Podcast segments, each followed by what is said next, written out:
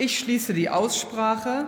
Wir kommen zur Abstimmung über den Antrag der Fraktionen der SPD, CDU, CSU, Bündnis 90 Die Grünen und der FDP auf Drucksache 2570 zur Einsetzung der Enquete-Kommission Lehren aus Afghanistan für das künftige vernetzte Engagement Deutschlands.